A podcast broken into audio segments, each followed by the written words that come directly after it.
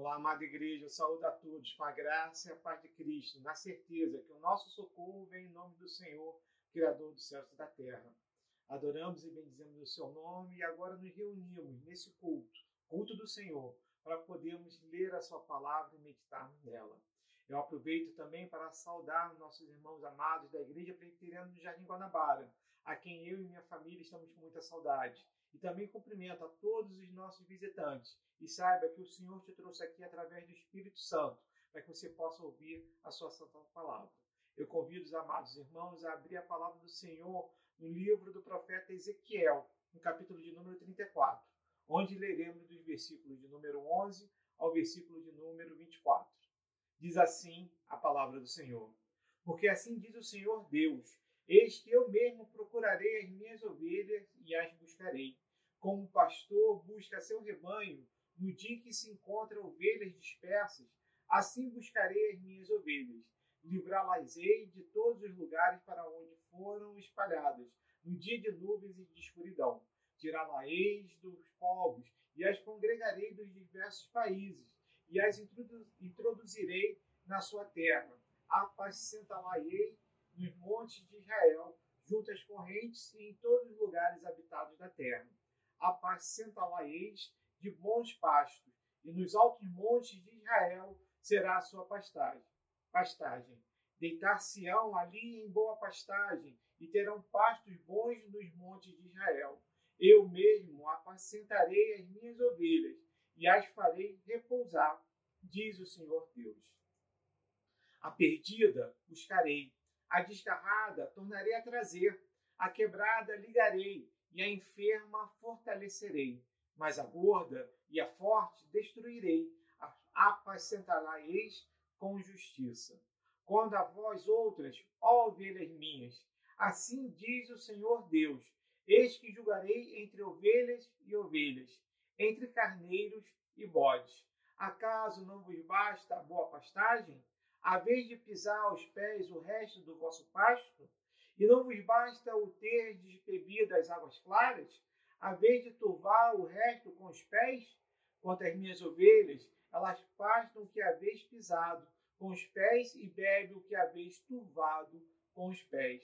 Por isso, assim lhe diz o Senhor Deus: Eis que eu mesmo julgarei entre ovelhas gordas e ovelhas magras, visto que com um lado e com o ombro dais empurrões, e com os chifres impelis as fracas até as espalhardes fora. Eu livrarei as minhas ovelhas, para que já não sirvam de rapina, e julgarei entre ovelhas e ovelhas. Suscitarei para elas um só pastor, e elas as apacentará. O meu servo Davi é que as apacentará. Ele lhe servirá de pastor. Eu, o Senhor, lhe serei por Deus, e o meu servo Davi será príncipe no meio delas. Eu, o Senhor, o disse. Diz assim a palavra do Senhor. Amados irmãos, já foi feita a oração por iluminação. E desde já louvamos a Deus que Ele esteja nos iluminando, Ele esteja nos dando o entendimento necessário para meditarmos nessa palavra. Queria falar com vocês sobre o momento que nós estamos vivendo hoje. Eis que vivemos ainda nessa pandemia. Vivemos algumas alegrias, como, como o início da vacinação, onde nossos mais idosos, os mais experientes já estão sendo vacinados. E louvamos a Deus por isso, porque sabemos que toda inteligência que é dada ao homem é dada por Deus. Se hoje podemos ter a vacina, com certeza é vontade do Senhor sobre as nossas vidas. Da mesma forma, toda autoridade vem de Deus. E se as autoridades que hoje estão constituídas em nosso país decidiram pela vacinação, entendemos que essa é a vontade do Senhor sobre o seu povo. Mas, ao mesmo tempo, vivemos uma nova onda dessa doença. Vivemos novamente um momento de agravamento dela, onde, onde algumas variantes da, da primeira, do primeiro vírus estão acontecendo. Estão trazendo novamente muitas pessoas aos hospitais, tendo novamente que serem decretados lockdown onde vemos novamente todos os leitos praticamente sendo utilizados, muitas pessoas tendo que ir à CTI e, infelizmente, muitas pessoas indo a óbito. A cada momento chegam pedidos de orações para que nós possamos estar intercedendo por pessoas que estão sendo acometidas dessa doença. E a pergunta é: nesse momento que vivemos, nós que cremos no Senhor Jesus Cristo como nosso Senhor e Salvador, e acreditamos que Ele derramou seu sangue sobre as nossas vidas, nos dando vida e vida em abundância, o que nós podemos fazer? Com certeza, a primeira das ações que nós podemos fazer é a oração. E essa sim é uma ação muito importante. Reverendo Vinícius, nas suas últimas pregações, tem nos trazido a, a, a refletirmos sobre a questão da oração.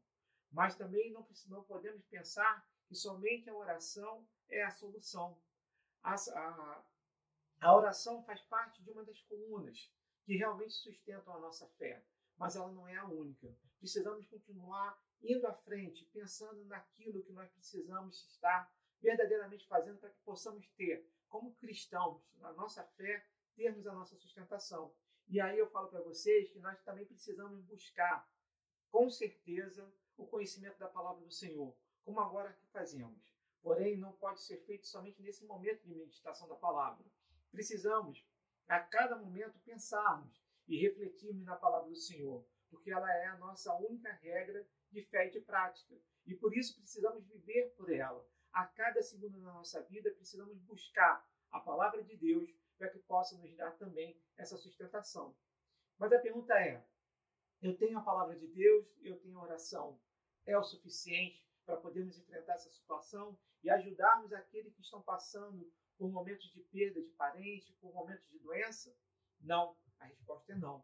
Precisamos também exercer o nosso sacerdócio real, precisamos lembrar da palavra que está em 1 Pedro, capítulo 2, versículo 9, que nos fala: Vós, porém, sois raça eleita, sacerdócio, sacerdócio real, nação santa, povo de propriedade exclusiva de Deus, a fim de proclamardes as virtudes daquele que vos chamou das trevas para a sua maravilhosa luz. E esse texto que está em 1 Pedro, capítulo 2, versículo 9, faz referência direta ao texto de, de Deuteronômio, capítulo 7, versículo 6.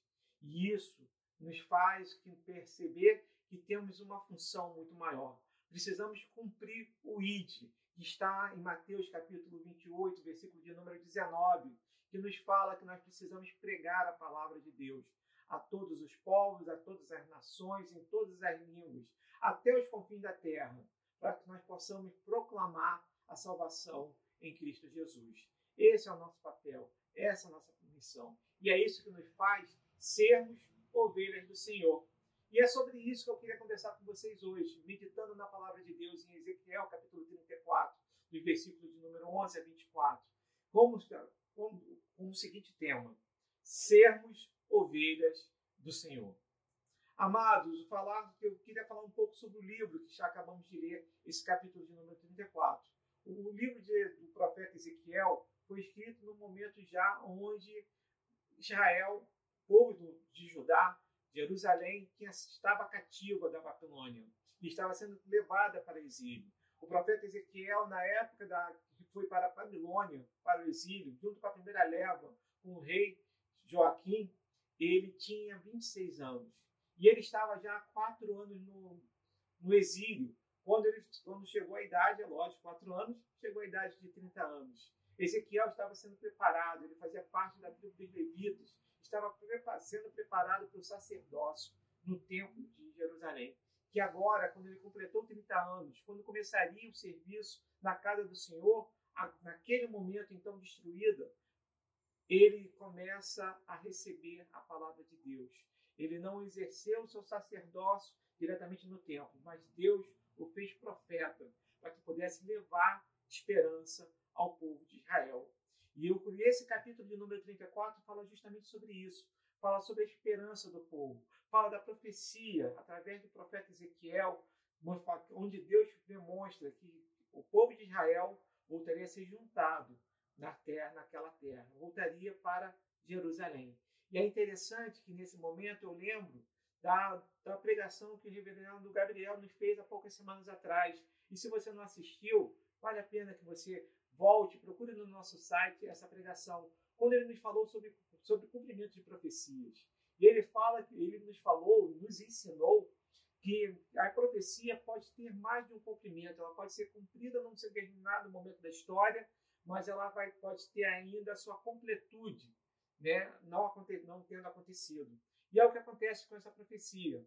Nós vemos que o povo volta para Jerusalém, e isso foi cumprido, então essa profecia é uma profecia válida, como toda a palavra de Deus, mas também ela não se cumpriu na sua completude.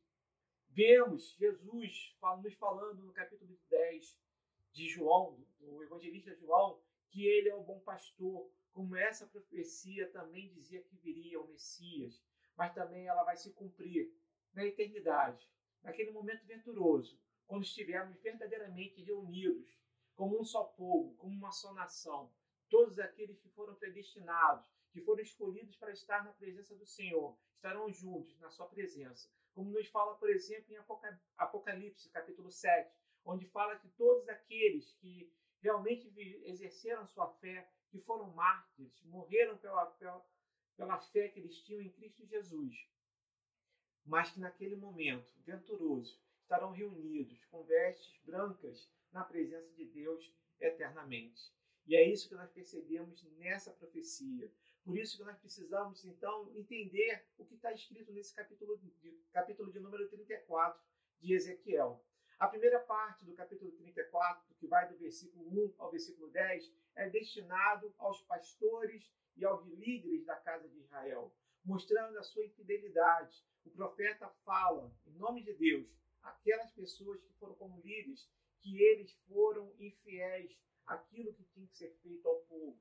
E por causa disso, o próprio Deus iria pastorear o seu povo.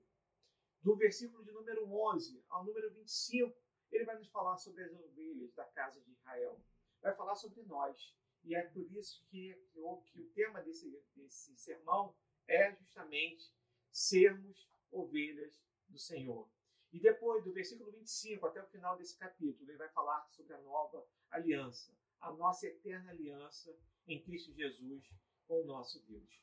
E aí nós precisamos entender, esse texto fala várias vezes sobre ovelhas, fala sobre carneiros e fala sobre bodes. Como a gente vê, por exemplo, no versículo de número 17, onde ele nos fala que irá julgar entre ovelhas e ovelhas, entre carneiros e bodes. E é interessante pensarmos por que essa comparação de ovelhas, carneiros e bodes. E eu fui buscar na internet essa comparação. E achei interessante que quando ainda jovens, o cabrito né, e o cordeiro, o cabrito, que é o filhote do bode, e o cordeiro, que é o filhote da ovelha, juntamente com o carneiro, eles são muito parecidos. E é interessante que num dos sites que eu entrei procurando havia uma foto onde, onde cordeiros ou, ou carneiro, carneirinhos né, pulavam uma cerca. E a pergunta que estava embaixo era a seguinte: são carneirinhos ou são bodes? Não dava para perceber, porque a diferença é muito pouca. Mas quando eles se desenvolvem, com certeza a diferença vai acontecendo. E aí nós podemos ver, o Senhor já fez essa separação para nós. Se nós formos ao, ao Evangelho de Mateus, capítulo 25, nos versículos de número 31 a 46, ele nos fala sobre o momento onde o Senhor virá em sua majestade, na sua segunda vinda, na parousia, para poder julgar entre vivos e mortos. E ele fala que naquele momento venturoso, ele vai separar à sua direita as ovelhas e à sua esquerda os cabritos. Lembrando que o cabrito nós podemos corresponder aos botes. E aí ele vai falar para as ovelhas que estão à sua direita: vai chamá-los de benditos do Senhor e vai dizer que ele teve fome e me deste de comer. Eu tive sede e me deste de beber. Eu fui forasteiro e me hospedaste. Estava nu e me vestistes. Estava doente e preso e me visitaste. E é por isso que ele convida as ovelhas a entrar no gozo do seu Senhor, chamando-os de benditos do Senhor. E as ovelhas vão perguntar naquele momento: Mas, Senhor, quando eu fiz isso? E ele fala: Cada vez que você ajudou um dos meus pequeninos, você ajudou a mim. E aí eu falo: Por isso que devemos parar e pensar nesse momento que não basta somente a oração. A oração não é suficiente. Precisamos, nesse, nesse momento, como ovelhas do Senhor, realmente agir. Precisamos buscar aqueles que estão precisando, que estão necessitados. Precisamos olhar para o próximo como a nós mesmos, que é o segundo maior mandamento. Nós precisamos amar ao próximo como amamos a nós mesmos. E é isso que a igreja tem feito. E eu preciso perguntar a você, que se considera ovelha do Senhor, você tem ajudado? Nossa igreja, por exemplo, está no meio de uma campanha para o lar samaritano, recolhendo caixas de leite, para que possamos ajudar na alimentação dos nossos velhinhos, daquelas pessoas que estão ali naquele lar, naquele abrigo. E a pergunta é: você está ajudando? Você tem ajudado na cesta básica? O que você tem feito além das orações? Se você é ovelha, verdadeiramente, se você é bendito do Senhor, você precisa fazer muito mais do que isso. E o que eu falo não é pela sua salvação, porque a sua salvação é graça imerecida. Mas porque somos salvos, queremos ser instrumentos na mão do Senhor. Precisamos fazer muito mais do que simplesmente orar. Precisamos realmente estar buscando a palavra de Deus e precisamos, principalmente, estar agindo, fazendo isso, levando a palavra e levando socorro àquele que necessita. Precisamos pensar muito nisso. Porque, diferente das ovelhas, os cabritos, eles viram as pessoas com fome e não deram nada de comer. Viram as pessoas com sede, viram os pequeninos do Senhor com sede e não deram nada para lhe beber. Viram eles como forasteiros e não os hospedaram. Viram que eles estavam nus e não o vestiram. Viram que eles estavam presos e doentes e não o visitaram. E por isso eles foram separados à esquerda e por isso eles foram levados para o julgamento eterno e para o fogo eterno, para o eterno sofrimento, onde, onde só há dor e ranger de dentes, longe eternamente do Criador. E a primeira pergunta que eu faço: você é ovelha ou você é um bode, um cabrito? Mas você pode me perguntar, pastor, você falou nesse momento da comparação entre ovelhas, carneiros e bode. E eu gostaria de falar sobre o carneiro, para que ficasse bem claro. A palavra de Deus, antes de falar da palavra de Deus, precisamos entender o que é o carneiro. O carneiro é o macho da ovelha. E aí vamos parar para pensar.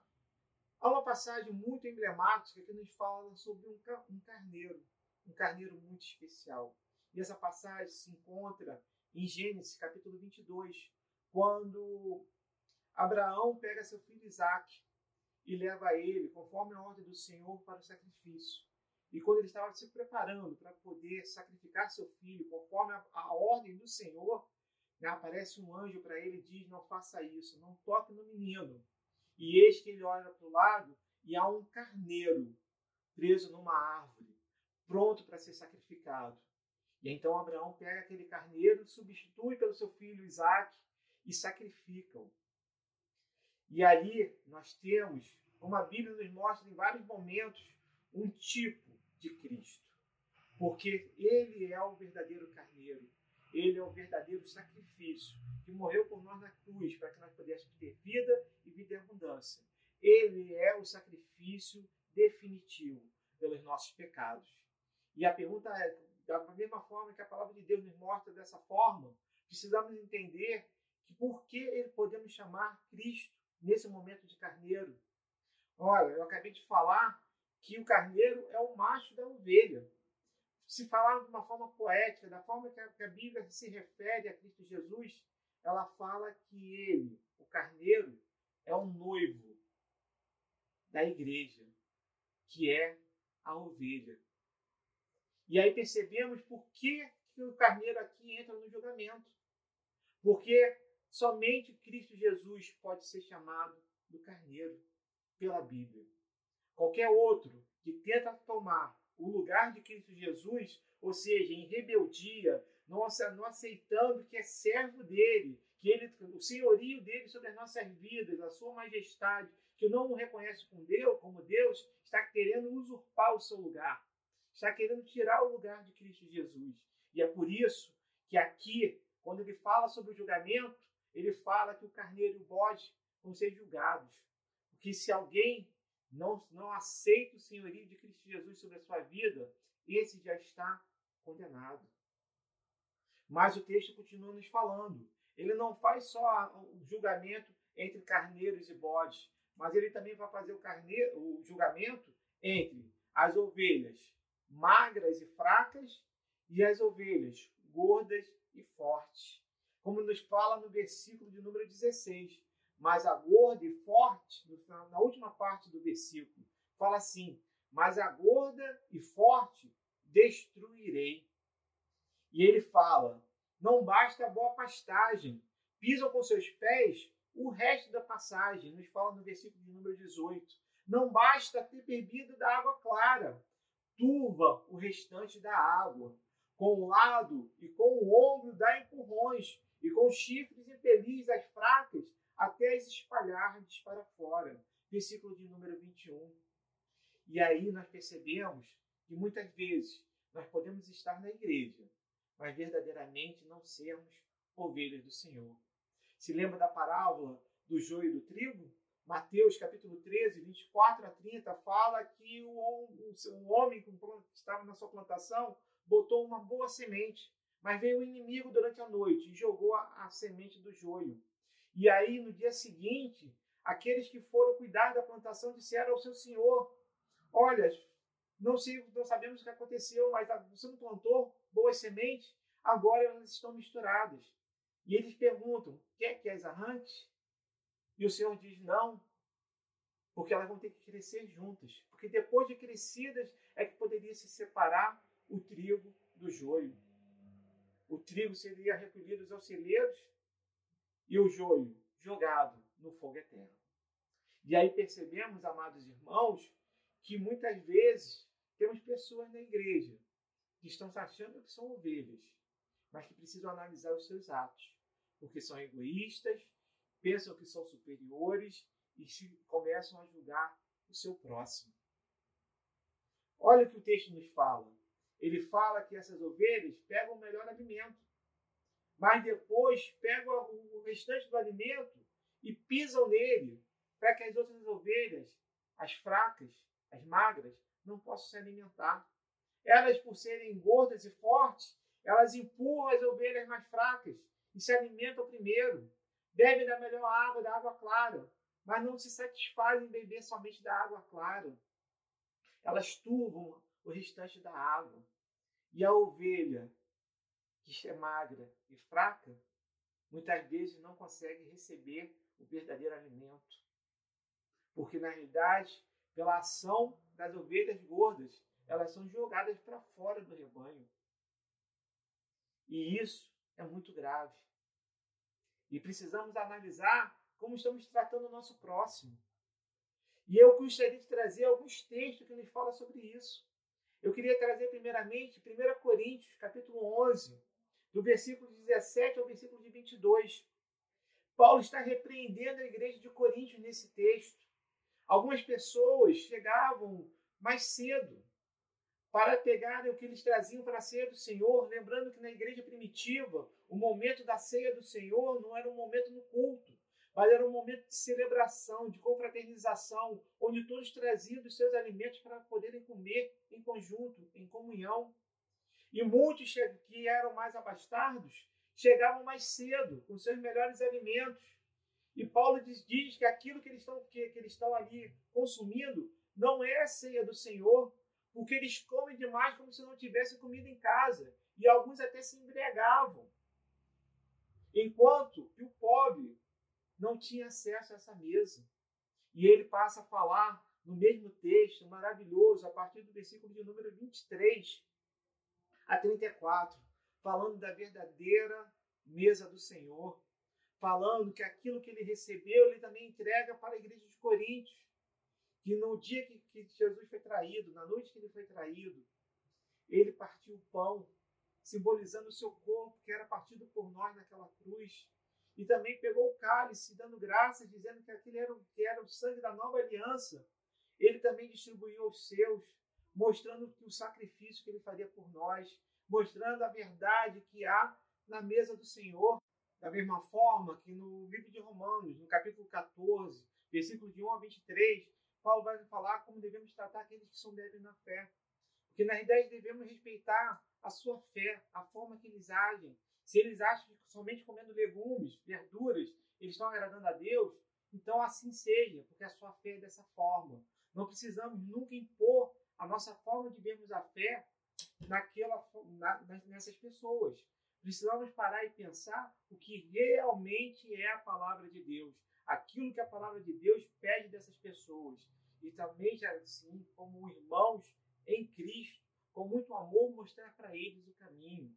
Não precisamos impor, talvez, regras como faziam os fariseus. Se lembra da pregação do reverendo Maurício? Olha que eu estou te perguntando se você tem assistido os cultos. Reverendo Maurício, algumas semanas atrás, falando sobre o Evangelho de Marcos, nos falou sobre a oferta da viúva pobre. E nos falou naquele momento como os fariseus agiam, como os escribas agiam, exigindo que as pessoas cumprissem regras absurdas que não estavam na palavra do Senhor.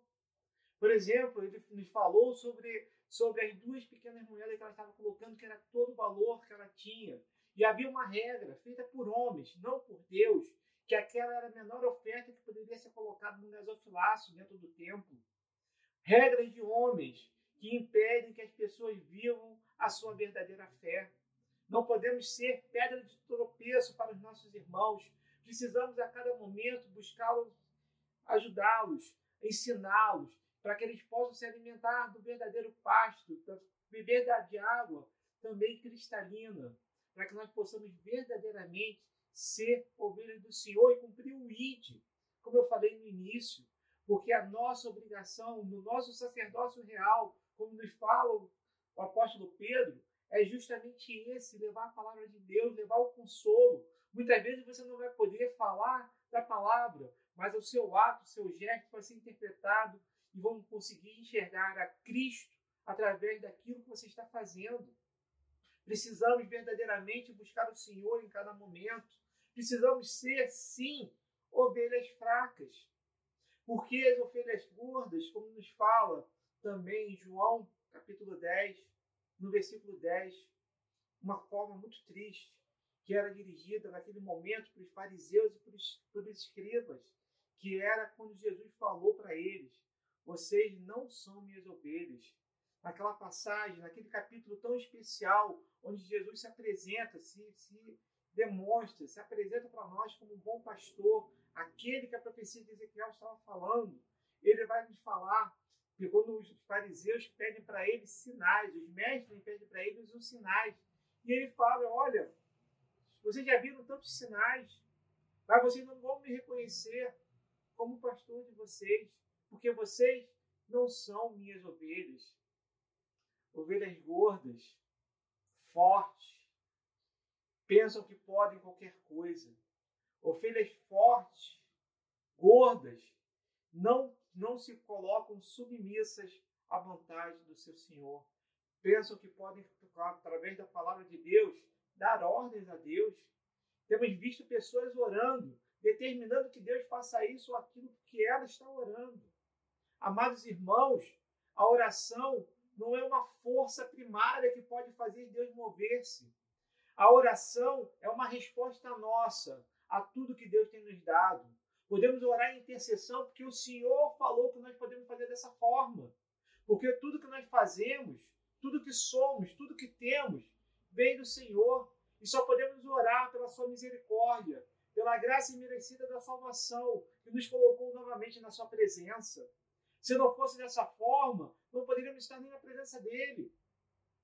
Mas pelo sacrifício de Cristo Jesus, podemos estar. Então, a nossa oração é uma petição. Se for da vontade dele, como nos fala Tiago no seu livro, assim será feito se for a vontade de Deus.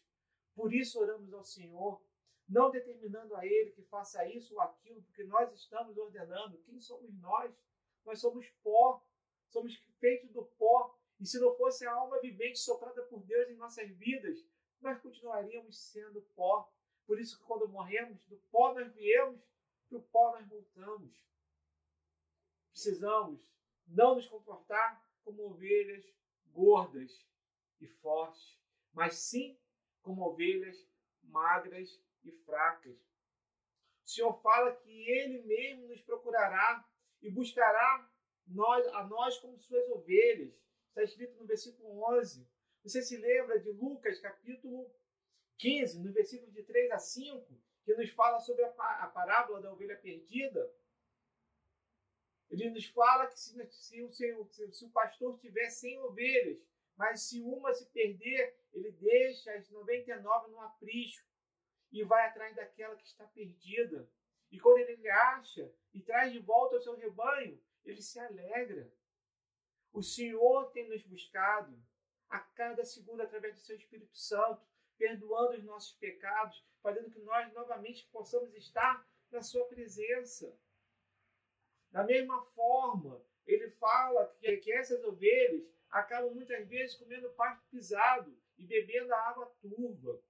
Amados irmãos, muitas vezes recebemos pessoas débeis na fé, pessoas que receberam ensinamentos equivocados, que não vêm da palavra de Deus, ensinamentos esses que fizeram de acreditar numa fé que é vazia, uma fé que, que oprime, uma fé que faz que eles se sintam ocupados, não libertos, como o Senhor fez por nós.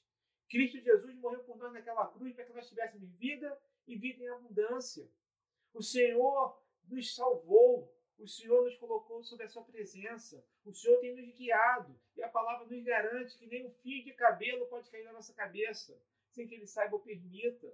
Esse é o nosso Deus, que nos amou de tal forma, que nos deu seu Filho unigênito, para todo aquele que crê nele não pereça, mas tenha vida eterna.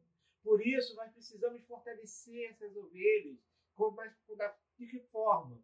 Da forma que o Senhor nos ensina no versículo de número 16. Que a perdida, ele diz que buscará. A desgarrada tornará a trazer. A quebrada, ele diz ligarei. Mas eu gostei muito da tradução da Nova Almeida atualizada, que fala que enfaixarei. Ou seja, se a ovelha estiver machucada, ele vai enfaixá-la para que ela possa ser curada. E a enferma, fortalecerei. E aí nós precisamos verdadeiramente, amados irmãos, sermos essas ovelhas quebrantadas na mão do Senhor, sabendo que Ele vai cuidar de nós. E precisamos buscar, como ovelhas, o caminho dele.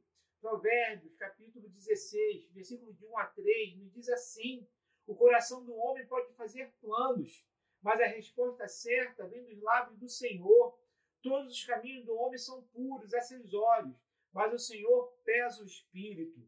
Confia ao Senhor as tuas obras e os teus desígnios serão estabelecidos. Confia no Senhor a sua vida, confia com toda, o teu, todo o teu amor, todo o teu entendimento, com toda a tua razão, com todo o seu coração, e Ele vai te guiar, porque Ele é o bom pastor. Também nos fala no mesmo provérbio, capítulo 16, no versículo 9, que o coração do homem traça o seu caminho, mas o Senhor lhe dirige os passos. Amados irmãos, o Senhor abre as portas que nós necessitamos passar e ele fecha aquela que nós não podemos entrar. A cada momento o Senhor está à nossa volta, porque Ele é um Deus pessoal, nos protegendo, guardando, nos iluminando, nos dando a Sua palavra atendendo às nossas orações, quando as nossas orações refletem a sua vontade. Ele cuida de nós a cada momento, porque nós somos suas ovelhas, e ele cuida de nós como a sua palavra garante. Da mesma forma, nós podemos também falar no Provérbios capítulo 16, também, no versículo 20, o que atenta para o ensino, o acho bem, e o que confia no Senhor, esse é feliz. Amados irmãos, a nossa felicidade não está em coisas materiais, a nossa felicidade não está em ganharmos muito dinheiro.